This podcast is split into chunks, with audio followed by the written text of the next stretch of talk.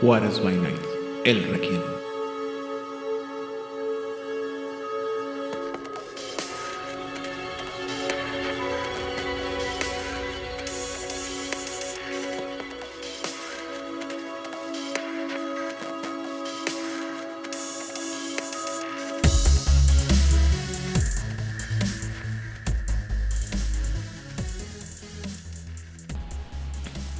Bienvenidos a una sesión más de El Requiem, aquí en Juárez Bainete, donde siempre es de noche. Yo soy su anfitrión, Aidan Rodríguez, y en esta ocasión el Requiem está compuesto e interpretado por, primero que nada, nuestro más nuevo recluta en estos temas macabrosos y escabrosos, directamente de las tierras de Jalapa, el señor Itzamna Fuentes. A todos siempre es un gusto estar aquí. Ok. También estamos acompañados por nuestra conquistadora de las tierras montanas, la ajetreada y exhausta Odil Clio. Hola, muy buenas noches. Yo espero dejar de estar exhausta en una o dos semanas, una semana, algo así. Pero gracias por escucharnos. Muy bien. Y finalmente, pero no por eso menos importante, por nuestro tiránico productor, el, más viejo de, de, los tiránicos productores que tenemos aquí en este, en este universo de Juárez by Night, el señor Vlad. Hoy Genshi. Hola a todos. Y el día de hoy estamos aquí reunidos para hablar de un tema que sigue con el tema que platicamos la semana pasada. En este caso vamos a hablar sobre las investiduras, que son los poderes, uno de los poderes a los que tenían acceso los miembros de la estirpe de Belial. Eh, en este caso es el, poder que tenían acceso en la primera edición de Vampiro el Rakim. En la. cuando ah, la próxima semana hablaremos sobre los que tenían acceso en la segunda edición. Eh, la pregunta es. Ah, ¿sabías? Ah, perdón, ¿qué ideas tenías básicas sobre lo que son las investiduras de los ah, miembros de la estirpe de Belial? Cuando yo leí esto, mi idea original pensé que iba a ser como un Daimonion y que va a ser como una cuestión más este estereotípica, ¿no? De lanzar fuego infernal y cosas así. Y cuando lo leí, la verdad es que me encontré con cosas bien interesantes. Son herramientas muy buenas para el narrador que te permiten crear muchos tipos de antagonistas diferentes. Puedes tener antagonistas sociales, antagonistas este, más físicos, y también puedes meter unas cosas de body horror que están bien, bien padres. Ah, ahorita que lo mencionas, ¿tenemos que hacer alguna advertencia en este programa? Quiero decir que no, ah. pero voy a dejar que Vlad, y Samna digan si sí o si no, porque estos van a decir que yo no. Ligeras. Lo mismo que las ah, anteriores. PG-13, PG-13, PG-13. Ah, entonces, normal. Muy bien. Eh, Odil. Yo pensé que iban a ser más cercanas a lo que te dan cuando te haces un infernalista, de que tu patrón te iba a dar regalitos mágicos como lanzar fuego o resistir el fuego. Pero este me pasó lo mismo que Sepna, o sea, me encuentro con cosas mucho más interesantes a nivel narrativo no significa que lanzar fuego no lo sea, pero a nivel narrativo, este, lo que te encuentras te da riqueza para la historia. Ok. Vlad. Y pues te da herramientas para ser malvado y hacer el mal. Muy bien. Vlad. Mm. No tenía idea de qué esperar, no tenía expectativas. Eh, y lo que, lo que encontré y lo que nos presenta eh, en el texto y en la forma en lo que te explica el libro de la estirpe de Belial, las razones por las que tienen estos, estos poderes, eh, tejen temáticamente la razón de, de, por qué lo tienen, pero a primera leída no encontraba una, ah, unos conceptos claros de eh, por ejemplo, con las alianzas, que son muy temáticas y que sus poderes, o de los clanes que son muy temáticos y que son claros a ya sea al clan o a la alianza. Eh, este tiene un poco de todo, es lo que es mi impresión. Tiene un poco de todo. Eh, y sí, mm, varios de los poderes que, vamos a platicar hoy eh, me gustan sobre todo por, por su valor narrativo. Ah, y como les platicamos en el episodio ah, anterior, todo esto son, hay que, hay que tener en cuenta que todo esto son cosas que los antagonistas van a tener acceso. Eh, y si se sienten en algún momento como que tienen mucho poder, me parece apropiado, eh, ya que se supone que deben de ser lo suficientemente eh, fuertes como para, que ser, para ser un buen adversario. Esas son mis impresiones. Ah, yo también al principio pensé que iban a hacer algo como Daimonon o como por el nombre, con las investiduras, eh, las investiduras que tenían originalmente los personajes más diabólicos dentro de Vampiro la Mascarada. Y lo que me llevé fue una sorpresa porque como bien comentan es una mezcla de un poquito de todo. O sea, sí hay unos poderes que son poderes como tal, otros que te dan beneficios. O sea, hay de todo y creo que es, eso está bien. Pero también sobre todo me, me da mucha... Me gusta esta parte, como comenta Vlad, de que son poderes de repente un poco, o por decir, dicho de otra forma, un bastante eh, poco fuera, mucho más fuertes de lo normal, lo que esperaría uno para un personaje normal, pero va con el sentido de que todo tiene que ver con que son poderes para antagonistas y por lo tanto reflejan que son tienen que estar un poco más poderosos que los que tendría un personaje normal para hacer esa ese ese balance, ¿no? Generalmente pues, cuando uno está jugando, juega con un grupo y tiene el, apoyo del, del grupo, pero un antagonista generalmente va a estar solo, y a menos que seas muy muy malvado y le quieras poner varios eh, miembros del estirpe para que tengan varios poderes, pues no, que no sugiero para nada que lo hagan, no es una sugerencia para que ustedes malvados narradores vayan y le pongan varios miembros de la estirpe. Este, eh, le das unos poderes que están desproporcionados porque son los que les va a dar la ventaja o van a poner, van a nivelar el nivel de juego, ¿no? Y bueno, la investidura, eh, una, vez, una vez que el miembro de la estirpe ha progresado lo suficiente dentro de la búsqueda, su alma llega a conocer los secretos de manifestar habilidades que, como las que nunca había conocido anteriormente. Estos regalos oscuros se llaman investiduras.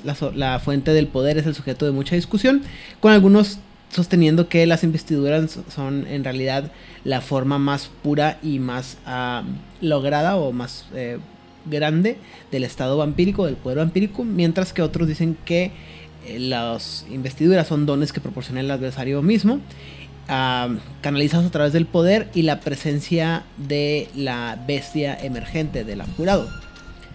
Ah, son muy similares a lo que son las espirales del dragón de las que hablamos hace poco donde cada una tiene un nivel separado. A diferencia de las espirales, sin embargo, el costo específico de las investiduras depende de la humanidad del vampiro. Y similar a otros eh, poderes de, alianzas, la, habilidad de manifestar esas investiduras está, está, relacionado a ser parte de la, del, de la, de la estirpe de Berial. Perdón. Si uno no ha experimentado la catexis de la que hablamos la vez pasada, o de alguna otra manera haber sido ritualmente inducido a una de las de los grupos, uno no puede aprender estos eh, poderes. Se dividen en tres categorías, cada uno por cada uno de los aspectos de la Trinidad, es decir, la Neuma, la Sarx y la Soma. Y ah, acompañado a cada categoría es un beneficio reservado para todos aquellos que favorecen algún aspecto. Y todos los eh, apurados, perdón, tienen la capacidad de, seleccionar cualquier investidura que quieran cuando tengan los requisitos y algunos eh, buscan eh, enfocar sus, esfuerzos hacia descubrir todos los secretos que tienen más que ver con su punto de vista espiritual. Eh, las investiduras, sin importar cuál sea su origen, interactúan con la humanidad del vampiro en varias maneras sustantivas importantes. Primero que nada, las investiduras se hacen mucho más rápidas de enseñar eh, conforme la humanidad de la, del abjurado perdón, se disemina o difumina o se desaparece. Y la bestia gana más poder y es más receptiva para poder usar, para los llamados de este poder. Y aunque los investigadores están innegablemente atados a la bestia, un vampiro que no tiene nada de humanidad no puede aprender nuevas investiduras. Porque una bestia que realmente no tiene ninguna atadura, no tiene ni la paciencia ni el enfoque requerido para aprender nada. En realidad, la búsqueda es eh, tiene que ver con esto de entender este camino y no solamente eh, llegar a un punto. ¿De acuerdo? Es por eso que hay una, una necesidad de balancear dudas, preguntas y, o comentarios. Creo que de hecho la semana pasada habías mencionado tú, uh, Itzana, que había un punto sobre eso, ¿no? Sobre la, relación entre eh, ser miembro de la, de la estirpe y los poderes, ¿no? Sí, sí, es cierto. Se me había olvidado comentarlo. Sucede algo bien interesante con la estirpe de Belial que no sucede con ninguna de las otras alianzas y que yo creo que está ligado al hecho de que es una alianza pensada para este, narradores. Si tú abandonas la estirpe de Belial, automáticamente aprendes todo lo que sabías sobre la estirpe de Belial. No me acuerdo ahorita si olvidas incluso tu tiempo en la estirpe. Pero si recuerdas, según yo también. Entonces, eso significa que automáticamente o sea, si, si tenías investiduras, automáticamente las pierdes. Sí, según yo recuerdo, eh, también recuerdo esa parte en la que lo menciona en el libro, que una vez que, si por alguna razón decides abandonar la, alianza o la, estirpe, todo lo que tenías pierde, o sea, se pierde, ¿no? O sea, ya te conviertes en un, como, como dices tú, como que, ah, cabrón, ¿qué pasó? ¿Qué hice en los últimos 10 años? Pues ahora... Lo cual está bien interesante porque te está hablando de que como ya no tienes esa comunicación con la bestia, como la tenías antes, pues se pierde. Pues sí. Porque era, eh, al perder ese vínculo, ya regresas a tener esta relación no sana con tu bestia. Y es un, pues como ya no somos amiguis, ya no te voy a Voy a empezar a bloquearte de todas las redes sociales y a borrar nuestras fotos juntos. Mm, básicamente. Muy bien. Eh, entonces, como mencionamos, cada una de las, uh, de las investiduras te van a dar algún tipo de beneficio. Y vamos a hablar primero que nada entonces sobre las, las investiduras de la neuma. Ah, dice que el aspecto de la neuma es el, el, aspecto del espíritu, el alma y la voluntad. Las investiduras de la neuma eh, generalmente dependen de la capacidad del usuario de, comprender, perdón, el vicio y eh, su lugar en el, en el espíritu, tanto en, la, en el grupo como en, el, en la corrupción del mundo material. Para un miembro de la estirpe afiliado con la facción que tenga un aspecto favorecido, que, cuyo aspecto favorecido perdón, sea la neuma, ya sea el, los innombrados o el, el asiento de la, de la misericordia, incrementar el conocimiento de la neuma le permite a, al, ¿cómo se llama? al jurado una habilidad conmesurada de engañar al mundo eh, hacia para creer que no es el, monstruo que, que, parece ser. ¿Qué significa esto? Que por cada investidura que tengas de neuma, el personaje puede eh, subir su humanidad. Bueno, Por, cada por cada investidura que, tú conozcas, su, la humanidad equivalente del vampiro va a subir por uno para los propósitos de interactuar con cualquier persona que no sea un vampiro hacia un máximo de una humanidad equivalente de 10. Es decir, vamos a decir que tenemos un jurado de los innombrados con una humanidad de 2 y 3 investiduras de neuma. Eh, cuando va a cualquier cosa que tenga que, eh, que implique interactuar con la humanidad, eh, vamos a tener una humanidad efectiva de 5 para cualquier efecto. Los dos que tiene de humanidad base y los tres que le da las, las investiduras de. Las tres investiduras que tiene de Lema, perdón. Este beneficio no afecta a qué tanto tiempo va a pasar el, personaje en torpor involuntario, qué tan activo está durante el día o cualquier otro elemento que tenga que ver con. Eh, que tenga que ver con o que se derive de la humanidad. Este beneficio solamente afecta a aquellos que, eh, que no son vampiros o como es percibido por aquellos que no son vampiros. Eh, entonces, uh, ¿quién quiere empezar con su favorita? Porque la mía es de las últimas, entonces. Vlad, ¿Itza? ¿Odil? Ok. Este. Yo elegí una que se llama Fuego en la Cabeza. Es una investidura bien interesante y de hecho era la que utilizaba el antagonista este, en las reuniones. Puede parecer un poco contradictoria, pero como narrador tienes que saber utilizarla. Básicamente lo que hace es impedir que, eh, que si un vampiro utiliza su vicio para recuperar fuerza de voluntad, ya no lo recupera. Y uno puede decir, ¿cómo? Si no se supone que quieren promover el vicio y todo eso, ahí viene la parte de la astucia del narrador, y que incluso el, libro te lo dice.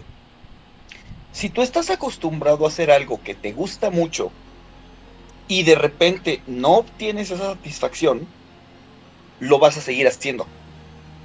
Lo vas a repetir más o lo vas a hacer de forma más intensa para intentar conseguir esa satisfacción que antes conseguías.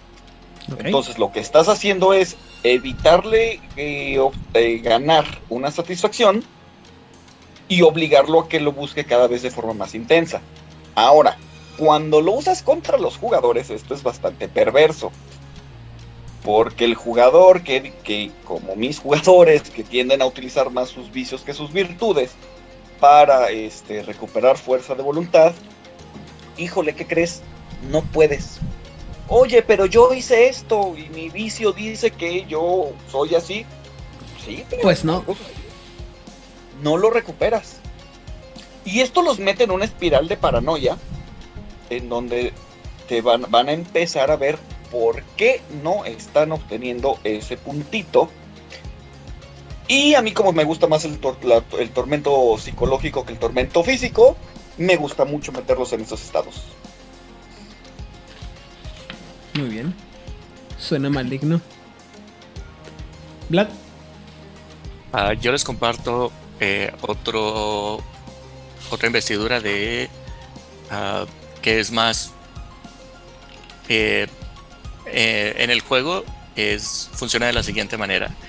Se llama el aroma de socios el aroma de los socios en el cual el, el poder mismo es que eh, tienes un conocimiento y tienes una, eh, tienes una facilidad para encontrar a todos aquellos que tienen una conexión contigo.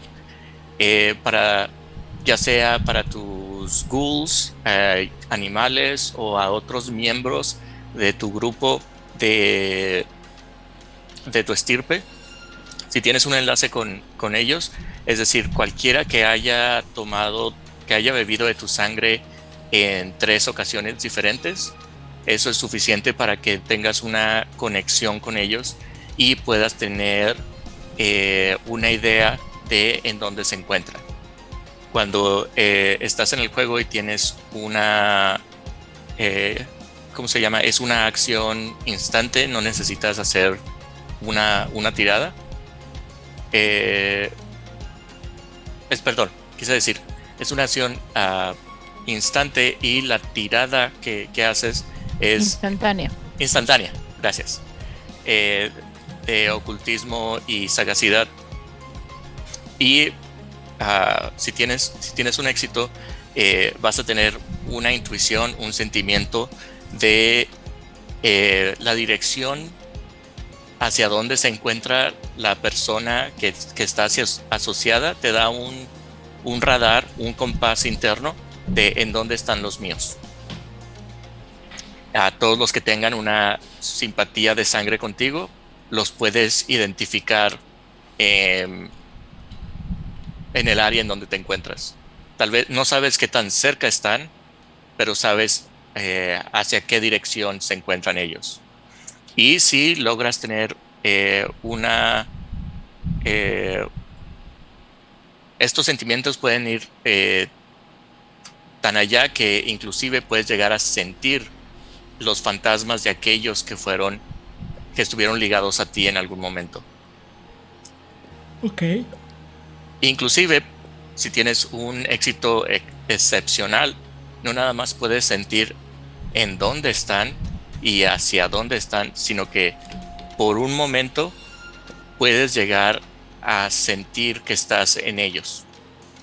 Puedes llegar a, a tener la percepción de la persona que estás buscando. Ok. Es, es un poder muy fuerte que te permite conectarte con cualquier otro miembro de tu, eh, de tu grupo, eh, de, de saber dónde están siempre y poder encontrarlos. Ok. Lo, lo interesante de este poder es que se parece mucho a lo que hicieron con la simpatía de sangre para la segunda edición, que funciona solamente entre familiares, ¿no? Entonces, aquí ya se rompe esa necesidad de que sean de la línea o del mismo clan. Nada más necesitas haber realizado, pues, todo lo que dijiste. Muy bien. Ah, qué intrusivo. Muy bien. Eh, por mi parte, yo como soy muy malo, me gustan las cosas malvadas. eh, escogí el poder que se llama la transferencia de Neuma. Y la transferencia de Neuma, que tiene varios requisitos, pero que al final del día es una tirada eh, de resolución más empatía contra la moralidad de la persona, con que el que logre primero, el que logre llegar al número de éxitos igual a la fuerza de voluntad del el contrario es el que gana, indica, eh, pasa una cosa, ¿no? Pero bueno, si todo sale bien para el miembro del estirpe, lo que pasa es que, pues, pasas tu alma de vampiro a otro humano, a otro cuerpo, y te apoderas de ese cuerpo y te haces dueño de un cuerpo nuevo. Espera, Eh. espera, a ver, ¿vas de vuelta? A ver, ¿qué? ¿Qué? Sí, agarras tu alma y se la pasas a otro cuerpo Ajá. y eh, te cambias de cuerpo. Tu cuerpo nuevo puedes hacer con él lo que quieras, lo puedes mantener si es que lo puedes ma- medio Te mantener. conviertes en el, en el, eh, en el robacuerpos, Ajá. En el ron de almas de Anne Rice. el ladrón de almas. de cuerpo, Ok. sí. Ajá. Sí. Básicamente lo que dice es que vas a ganar los atributos físicos del cuerpo nuevo, todo lo que tiene que ver con destreza, eh, fuerza y estamina, y sus habilidades, pero vas a quedar tus, pro- tus propias habilidades mentales y sociales, y, eh, también habilidades físicas. Te vas a llevar todos los poderes que tenías antes de, su nuevo cuerpo, excepto con por las tres disciplinas físicas que se van a quedar en el cuerpo anterior. Y si necesitas si quieres volver a aprenderlas, pues tienes que volver a hacerlas. Pero en teoría, insisto, el cuerpo se puede quedar ahí y nada dice que no puedes diabilizar ese cuerpo y ganarte los poderes o usarlo para cosas más tétricas. En un lugar acá en Monterrey se hizo una variante de ese ritual. Ok. Entonces, un- sí, pero es que aparte el, el que lo hizo jamás se presentó como este como Belial Brood, jamás, nada más dijo, yo conozco un ritual antiguo y ancestral muy oculto. Mentiras, no dijo. Ajá. Yo puedo ayudarles en su problema. Y entonces tomó el alma de, los de uno de los personajes y la metió en el cuerpecito del antagonista que le llevaba cuatro años haciéndole la vida imposible a los personajes. Ok. Que resultó ser el procurador de justicia del estado. Ah, ese güey. Ese güey. Ya recuerdo esa historia. Ajá. Así es como el alma del personaje de Rigel terminó en el cuerpo del NPC que era el procurador de justicia del estado. Muy bien. Odil. Entonces usaba mucha ofuscación para seguirse viendo como, como su vampiro mientras andaba en el cuerpecito. Obviamente hubo una perdedera de humanidad cuando hicieron el ritual porque pues fue horrible. Pues sí. Bueno, yo escogí uno que a mí me gustó uno que se llama Apetito por la debilidad. Es muy cercano a lo que hace el de Itzamna, de hecho se parecen mucho en un principio, pero este sí te deja algo. En primer lugar me gustó porque uno de los requisitos para poder tener esta investidura es tener el vicio de pereza o glotonería. Y dije, ah, qué maravilla que sea un prerequisito. ¿Cuál es tu vicio? ¿Qué es lo que hace? Cuando estás en presencia de alguien, tú, tú haces tu el, el gasto que te está pidiendo. Si logras la tirada, haces una, haces una bonita tirada de ah, manipulación más robo, larceny, o como quieran llamarle a larceny, menos eh, la, el resolve de la víctima. Si lo logras, em, esto se tiene que hacer cuando la otra persona está haciendo su tirada de willpower para obtener, para su tirada para obtener willpower de su vicio. Y si tú logras la tirada, el otro no obtiene willpower, pero tú obtienes vitae. Ok. Ajá. Y la otra persona se siente confundida porque no sabe qué pasó y siente que todas sus creencias están siendo este, puestas en tela de duda. Entonces tú te vas con tu pancita llena y dejas a una persona confundida. Sí, ese está muy, muy padre. Muy bien.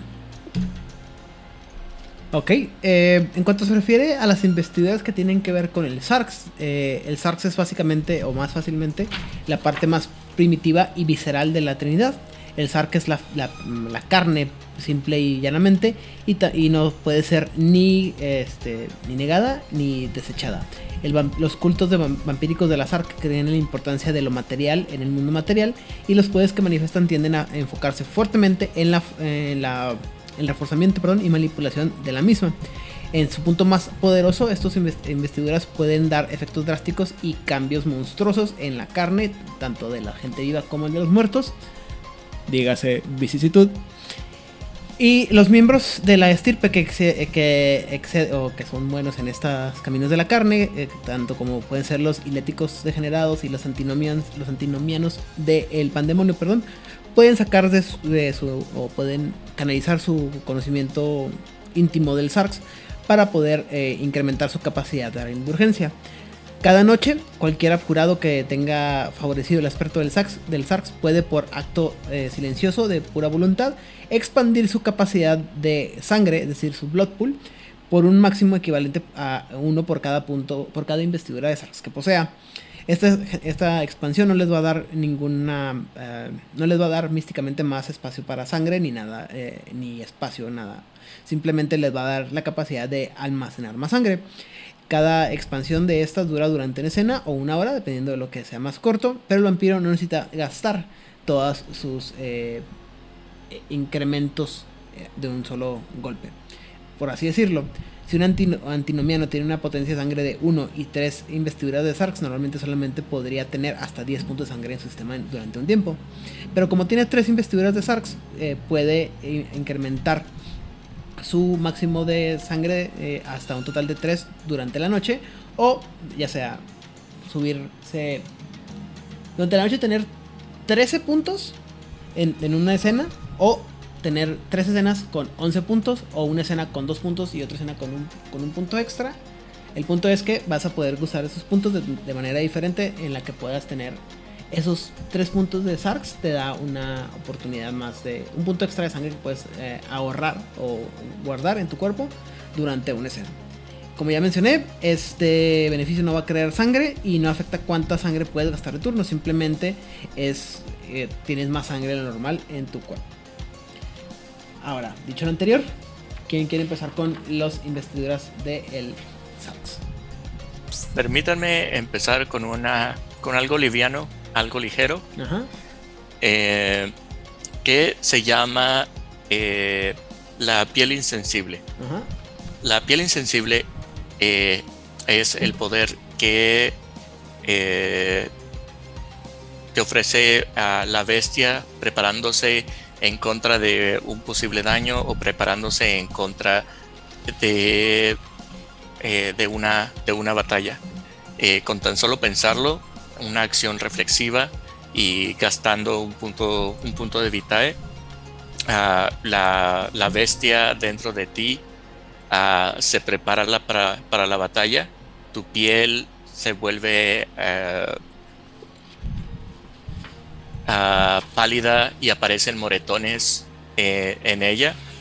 Eh, y te brinda una, una capacidad para resistir, para, para resistir daños. Eh, al punto de que te da un bono de más 3 en armadura. Mientras es activado, siempre y cuando esta armadura va, a servir, eh, siempre y cuando no estés, eh, no, no recibas daños con fuego y luz del sol. pero cualquier otro daño eh, te va, tu piel misma te va a otorgar armadura más 3. Y eso es y, eso, y solamente te dura te dura un turno, te dura un punto de sangre. y esto es a lo que me refería de que íbamos a mencionar algunos que están muy, muy fuertes. Este para mí de, de entrada me parece muy, Ah, muy poderoso. Eh, ah,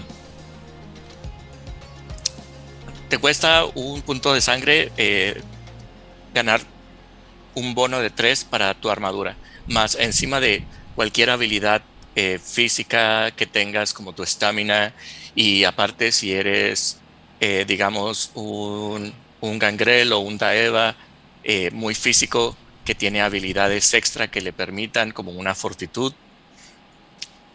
Eh, sumas todo eso y por al menos por un turno eres invencible, al menos por ese turno.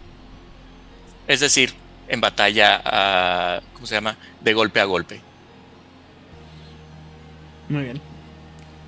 Ese, yo, creo que estuve a punto de escogerlo, pero me, decanté por otro. ¿Itza? yo elegí el de la piel de la araña, más que nada porque soy fan del, precisamente del horror corporal. Y lo que hace este hermoso poder por el pequeño costo de un V-Type es permitirte arrancarte las partes de tu cuerpo y animarlas para que se anden paseando por ahí.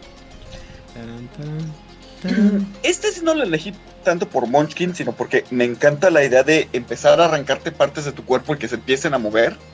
y lo como dedos. ¿Mande? Como dedos de, los Adams. Sí, sí, sí. Pero también puedes arrancarte la cabeza. ¿Qué? La puedes arrancarte la cabeza, y aventarte la ¿Qué comentario tan teto? La diferencia es que no te vas a morir. Ajá. A, ver, entonces, te arrancas partes de tu cuerpecito y hacen cosas ¿Sí? Y si tienes un éxito excepcional, se pueden alejar a una distancia de 10 yardas por potencia de sangre que tengas. Pues es bastante. Una yarda es casi un metro, ¿no? Poquito más, metro y medio, ¿no? 10 yardas son 9 metros. Uh Poquito, poquito menos. Son 90 centímetros. Cada yarda. No es el poder más Munchkin, a lo mejor no tiene tantos usos narrativos, pero está bien padre que los jugadores empiecen, que los jugadores encuentran la cabeza de un, de un vampiro que crean que está muerto y que les empiece a hablar y que los esté distrayendo porque por atrás ya están llegando sus manos. Y si eres, por ejemplo, un gangrel que tengas el de las garras de la bestia, de repente nada más caen las manos con las garras a la cabeza. Y fue. Y eso da para una escena de horror muy padre. Y fue. Hay una, hay una historia de estas legendarias de que alguien le cortó la mano al diablo y su mano anda por ahí corriendo por el mundo buscando regresar con su dueño. ¿Qué? Y hace cosas malvadas. ¿No habías escuchado esa historia, Aidan? No lo recuerdo. Está padrísima. Es el clásico. Sí, o sea, alguien con una espada bendita le cortó. Y eh, por alguna razón tenía el diablo enfrente. Historia. Y le alcanza a cortar la mano. Y la atrapa. Y la tiene ahí guardada porque pues lo que haces, güey, guardas la, la mano del La cosa es que. Yo lo haría. Ajá. Y en algún momento, uno de los descendientes de esta persona que le cortó la mano al diablo dice: Pues tengo la mano del diablo, se la voy a cambiar por algo porque seguramente extraña su mano. Entonces, abre la puertecita para que la estúpida mano se vaya y obviamente la mano pues escapa y hace mucho mal, empieza a destruir cosas y a ahorcar gente porque pues tiene mucha fuerza y está. Sí, es malvada. Y bueno, en teoría, la historia termina que si ves una mano corriendo por ahí, mejor ni te le acerques porque es la mano del diablo buscando al diablo, a su dueño, ¿no? Bueno, si yo me encuentro una mano corriendo por ahí, no me va a importar si es la mano del diablo o la mano de quién, yo voy a salir corriendo. Híjole, quién sabe, güey. Si me ganaría. Hay gente muy rara en el mundo, Itzamna. Bueno, Odil, ¿tú qué escogiste? Yo escogí uno que se llama Marca de la Presa Hambrienta. Y también creo que es muy barata. Me parece como súper eh, económica. Un puntito de sangre es lo único que te pide. No tiene ningún tipo de prerequisito. La duración es de una noche. Haces una tirada de presencia más oculto menos la menos el resolve del objetivo. Y si lo logras, vas a crear un vínculo de sangre. Es mutuo. Va a durar una noche. Pero es un vínculo de sangre. Malvado, me gusta. Ahora, si tienes un éxito extraordinario, dura una semana. Esto no rompe los vínculos que tenga ninguna de las dos, o sea, ni el ni el que usó el poder ni la víctima no va a romper sus vínculos de sangre, sino se le va a sumar.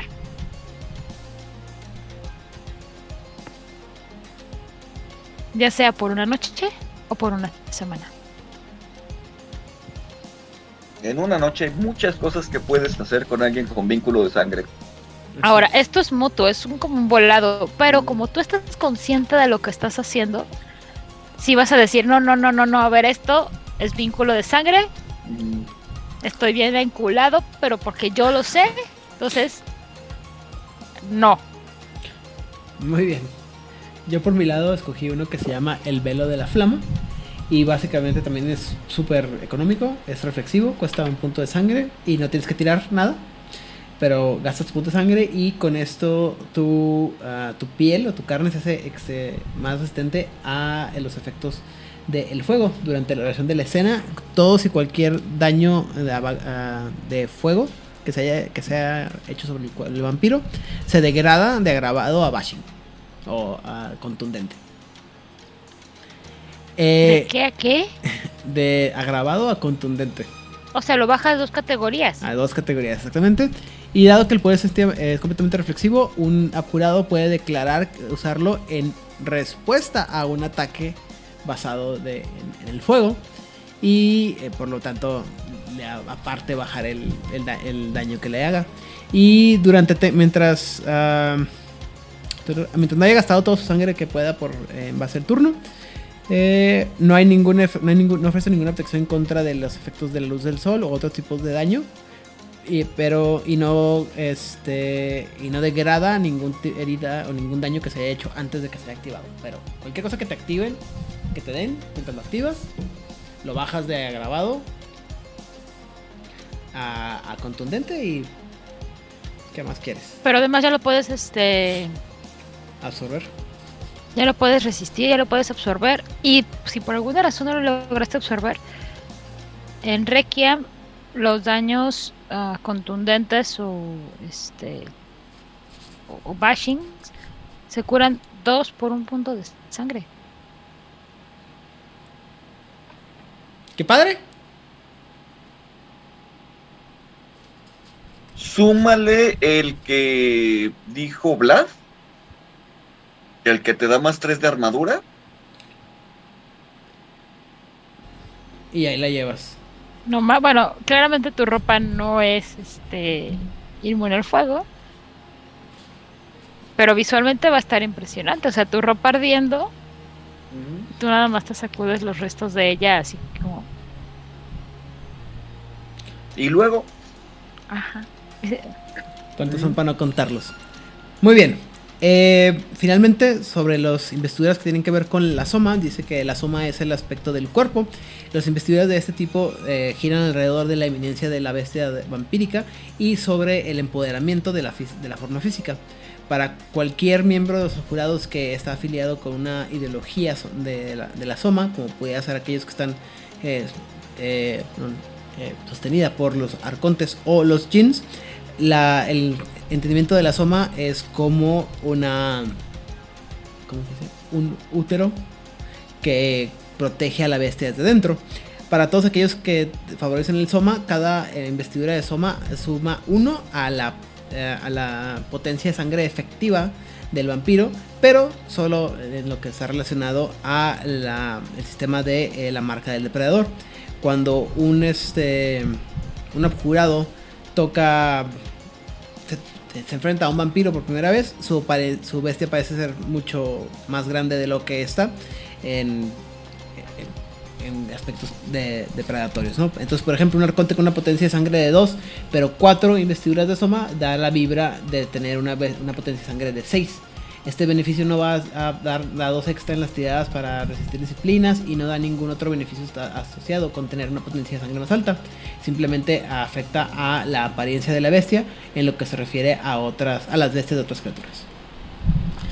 Aquí yo tengo una duda. El poder 1 de Proteando a la primera edición te dice que tu bestia se empareja a la del otro. Entonces se siente como emparejada. Entonces si tú tienes el poder uno de Protean de primera edición y te enfrentas contra esta situación, el ejemplo que diste de una criatura que cuya bestia se proyecta como si fuera potencia de sangre 6, el Gangrel también la tendría de 6. Mi respuesta es que como narrativamente esto es un poder que está hecho para un antagonista, la respuesta es que no. Aquí tu personaje siempre iría, se enfrentaría a este personaje, haría las tiradas y diría, porque me siento tan intimidado. Porque, o sea, como, como mencionaba ahorita anteriormente Itzamna, son esos poderes en los que, pues no, es que todo lo que haces normalmente no funciona de la manera que tú estás haciendo, que tú estás acostumbrado a que funcionen. Te chingas, güey. Esta bestia es mucho más potente que tú y tus poderes ni siquiera te están ayudando a, a defenderte. Ok. Eso es lo que yo haría como narrador. Para mantener como el espíritu de, del poder, ¿no? Exactamente. Odil. Ah, yo escogí uno bien bonito que se llama La sangre llama a la sangre. Y básicamente es que invocas a la sangre de que está fuera de tu cuerpo. Ok. O sea, si ves un charco de sangre, llamas a la sangre y la sangre entra a tu cuerpo. Si ves una bolsita de sangre de alguien que donó su sangrita, pues va a salir de la bolsita de sangre hasta su cuerpo. Si tienes a un sujeto ya sea mortal o criatura de oscuridad, enfrente y usas este poder, la sangre va a ir a tu cuerpo.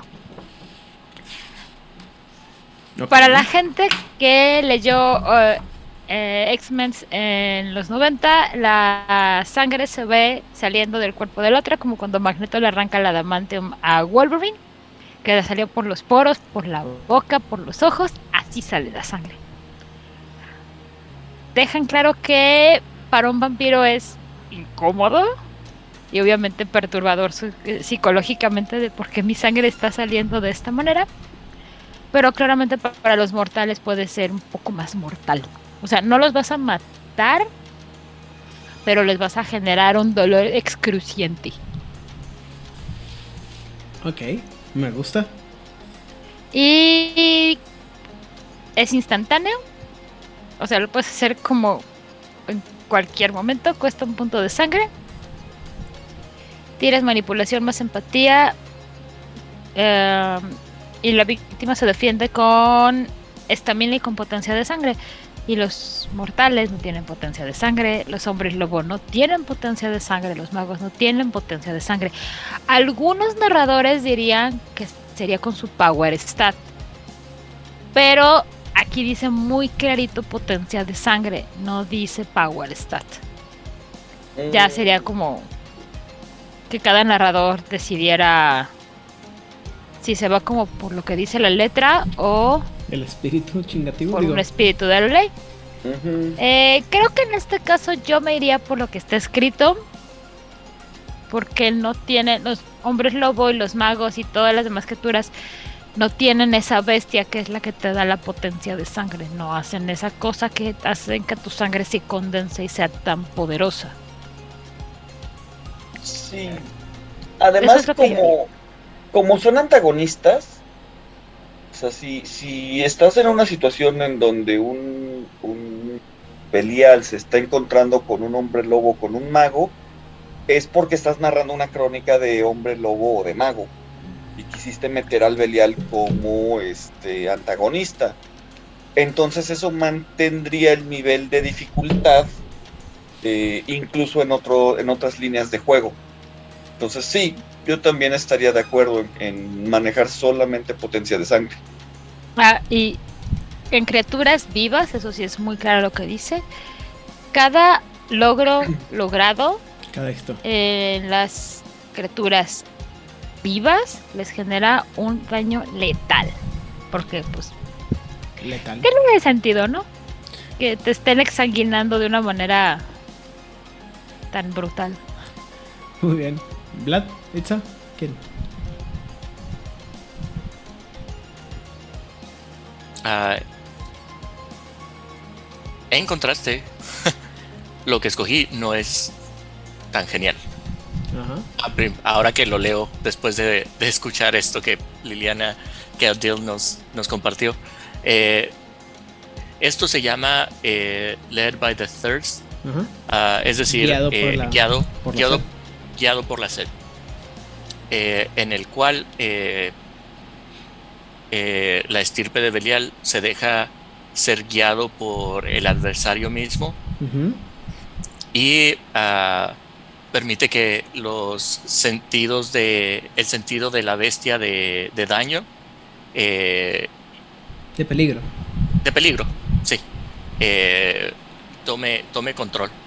Y esto te permite eh, moverte de, de, una manera ah, más rápida pero no es la forma en que mecánicamente esto esto ocurre es que tomas la potencia de sangre del personaje y se la agregas a, la, a tu iniciativa cada vez que vayas a tomar una acción física. Es decir, que la bestia con sus con su sentido de, peligro eh, te da te hace más alerta y te permite tener mayor iniciativa a la hora de tomar tus acciones. Esto es una eh, acción que no tiene costo y que eh, tu único prerequisito es tener una, una potencia de sangre mayor de 2. Es decir, siempre te va a dar el bono de iniciativa en todas tus acciones. No hay tirada, eh, no, no tiene, ¿cómo se llama? time constraint, es decir, no mientras lo tengas y mientras estés siendo guiado por tu sangre, vas a tener este bono de iniciativa. Dime, Jill.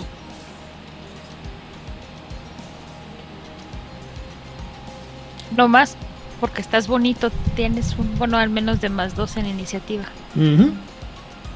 Mínimo. Mínimo. Ajá, sí, sí. Empezando. Está muy bueno muy, muy bueno. Porque si tienes celeridad, celeridad te da más uno a la iniciativa por cada punto en celeridad que tienes. Y tienes este, pon tú una celeridad en dos, que es algo que pues, un antagonista básico podría tener sin ningún problema. Y tiene una potencia de sangre en 2, que también un antagonista básico va a tener. Ya tiene un más 4 a la iniciativa, que en Requiem eh, la iniciativa se tira es un dado de 10 más tu bonificador. Vas a tener una... ¿Perdón? Pero además... Me dijiste, dijiste que es permanente, ¿verdad? O sea, vive en ti, no tienes que gastar. No, y el efecto pasivo de, de, celeridad es que te da eso a tu destreza. Pero además puedes gastar sangre para aumentar tu destreza. Tú sigues sumando, no pasa nada. O sea, con esto garantizas que tu antagonista va a actuar casi siempre primero. Ahora supongamos que estás pinchón en tus físicos por alguna razón y tienes destreza de 2 y gastas un punto de sangre. Ahora, lo que no recuerdo es punto de... No, no me acuerdo si te da uno o dos puntos extras en los físicos. Uno. Uno. Entonces, tendrías tres de destreza. Porque tienes dos más el puntito de sangre que te acabas de gastar. Eh, en el ejemplo que estamos poniendo. Más dos de el investment y dos de celeridad. Siete. Nomás empezando y antes de tirar, Ya ya tienes siete. tienes siete. Y le podemos seguir agregando cosas, ¿eh? Porque hay No, no, no, sí, claro. hay, este... Pero este es el baratito, el de rápido, el de nada más Ajá. tengo celeridad de invest y este investment, ¿no? Me porque gusta, además sí, porque además hay una cosa aquí bien horrible y sí se me está pegando lo Moshkin, perdón, qué espanto, qué asco me doy. Itza. Si tú eres del lado de la cool y dejas de ser del lado de la cool, tú no pierdes jamás las escamas. ¿Cierto? Y si hay cosas que te dan destreza extra. Sí. Bueno, pues continuando con la temática con la temática Munchkin, yo elegí uno que se llama El encanto del depredador. Que básicamente lo que hace es darte un más 2 a una sola tirada social. Ahora uno podría decir, pues no es gran cosa, más 2 a la tirada social que tiene. Ajá, es más 2 por punto de sangre que te gastas y te puedes llegar a gastar hasta 3 puntos de sangre, dependiendo de tu potencia de sangre. O sea que si tú te gastas tus 3 puntitos de sangre, que pues realmente no es gran cosa, sobre todo, insisto, tomando en cuenta que son antagonistas y que normalmente no se van a preocupar, no vas a preocuparte por el de que tengan que recuperarla, vas a tener más 6 dados a tu tirada social que nuevamente, si le agregamos este, presencia, si le agregamos... Striking looks. Perdón, El mérito de Striking Striking looks. looks. también, este, los estilos de retórica y toda la serie de cosas que le podemos agregar. Fácil, vas a tirar unos 12 dados. Y eso es nada más con esta, con esta investidura y tus atributos y habilidad. Vas a tirar unos 12 dados sociales. Mira, uno, vamos a mínimo. ponerlo pinchón. Te compraste Striking looks en 4 LOLs. O sea, te da 2 a tus tiradas de carisma. Tienes carisma, perdón, de presencia. Tienes presencia de 2 porque te compraste Striking looks. Ya tienes 4. Supongamos que solo te gastaste un puntito de sangre. Ya son 6. Más tu habilidad. Que supongamos también está pinche 8. Porque lo estás, este. Está chiquito. O sea, empiezas esto. Duplicaste tu, tu tirada original que serían 2 dos, de- dos de tu atributo y dos de tu habilidad. Pues te- aquí podemos empezar a sumar y sumar y seguirle echando Matemáticas. extras. Y puedes estar matando a alguien delante de los jugadores y decirles, no, no soy yo. Y te la creen. Digo, es Ah, claro, porque aparte puedes pero- activar la de porque te- porque puedes activar la, la disciplina de, De majestad. de majestad, ajá. Muy bien. Ya falta yo nomás, ¿verdad? Sí, Muy bien. eh, insisto, yo como soy una persona horrible y me gustan cosas horribles, escogí un poder horrible. El que yo encontré, eh, o el que yo escogí, se llama Esconderse dentro del corazón. Y es un poder fuerte. Necesitas tener una potencia de sangre de más de 6. Pero ya que lo tienes, ¡A la madre! ya. Ya vale madre. Eh, dice que aquellos vampiros que han dominado la soma pueden eh, penetrar dentro de la verdadera, na- verdadera naturaleza del poder de la bestia para dar nueva vida a la carne muerta. Eh, la voluntad entonces de vivir no reside dentro de la el breve resplandor de una neurona, eh, sino que ahora reside dentro del corazón de la bestia. Y no importa qué tan dañado o desecrado es- haya sido el cuerpo, aquellos que, sí, eh, que mantienen consorcio con el- el adversario siempre pueden regresar a pagar sus deudas. No se requiere acción, no se requiere costo y no importa cuánto dure. O sea, tiene una, duración ilimitada. Lo que hace es que este poder... Ah, también no- tampoco, tienes que tirar nada.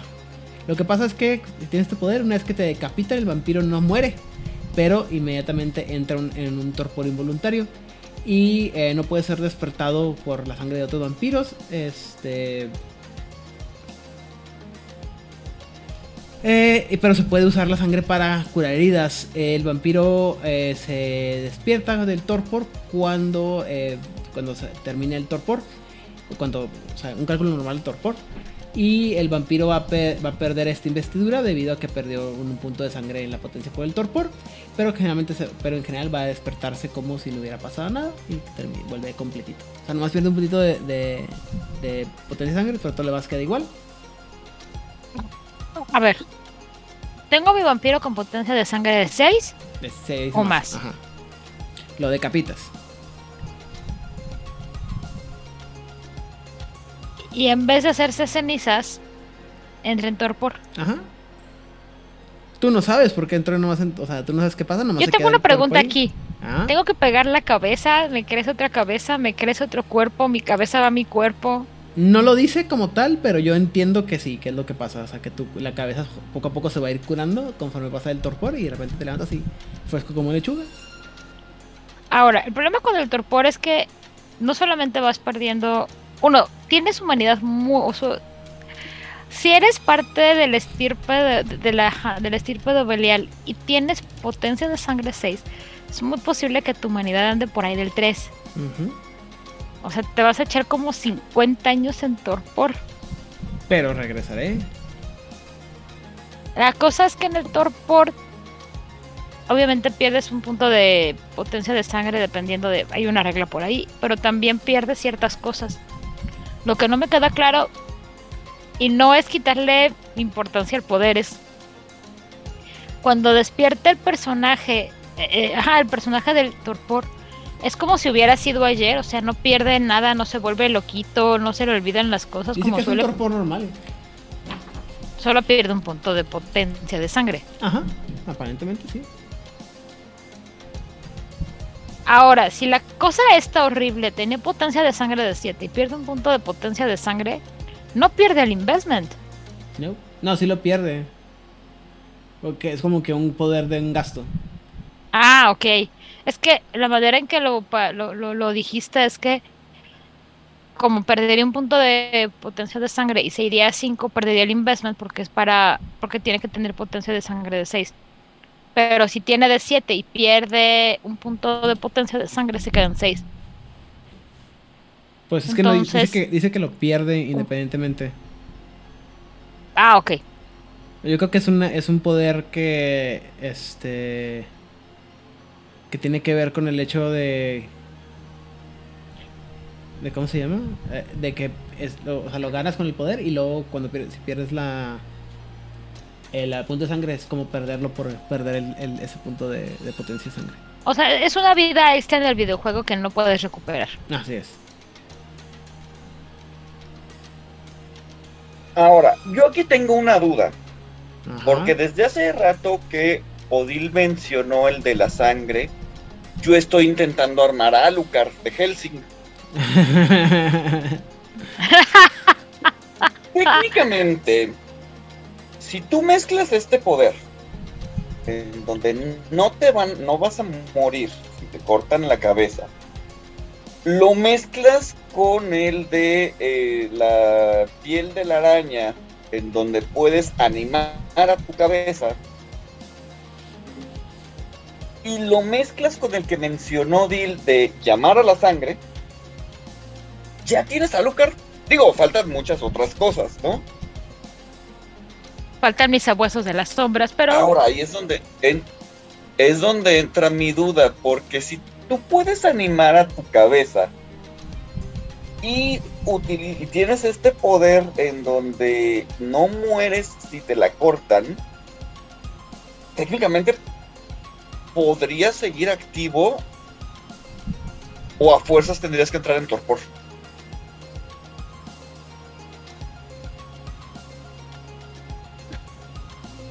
A ver, espérate. A ver. Es que son, son ese tipo de cosas que, como no dicen nada, la palabrería que se oponga, diría yo que sí te puede salvar de entrar en torpor, güey. ¿Cómo se llamaba el, la investidura? ¿La mía? ¿Undying Beast? No, No. Este, hide, eh, hide in the heart, esconderse en el corazón. No dice nada en contra de eso. Yo creo que sí se puede evitar.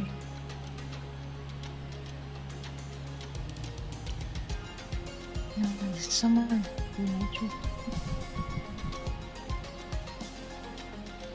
aquí vemos cómo se juntan todos nuestros munchkins a, a analizar las mecánicas para decir... Palabra por palabra, chicos. Eso es este silencio el que. el que implica... A mí lo que me sorprende es que no cuesta nada. O sea, digo, sí tienes que llegar a potencia de sangre 6, que es una jalada, ¿no? Pero aún así es como. Nomás está. Bueno, se los dejo de tarea para... No, No, sí dice aquí. Cuando sea decapitado. Ah, pues. Pero... When decapitated. Pero si está, o sea. Bueno, en fin. Seguramente algún otro Munchkin le encontrará alguna salida a este, a este poder. Pero bueno. Eh, ¿Algún otro comentario sobre los poderes de las investiduras? ¿Dudas, preguntas y o comentarios? ¿Nos gustan las investiduras de la estirpe de Belial? Yo sé que a Itzamna sí le, sí le gustan. ¿no? Me queda claro que a Itzamna sí le gustan. Vlad, Odil, Oye, Aidan, ¿dónde? Es que no pierdes el poder si baja. Solo pierdes el poder si bajas de potencia de sangre. Ah, pues es lo que te digo. O sea, si no. Dice, sí. si el vampiro pierde esta investidura por el por la pérdida de la potencia de sangre estando en torpor, aún así se despertará Ajá. completo al final del torpor. O sea, si tenías potencia de sangre 7, Ujú. sigues manteniendo la investidura. En teoría sí.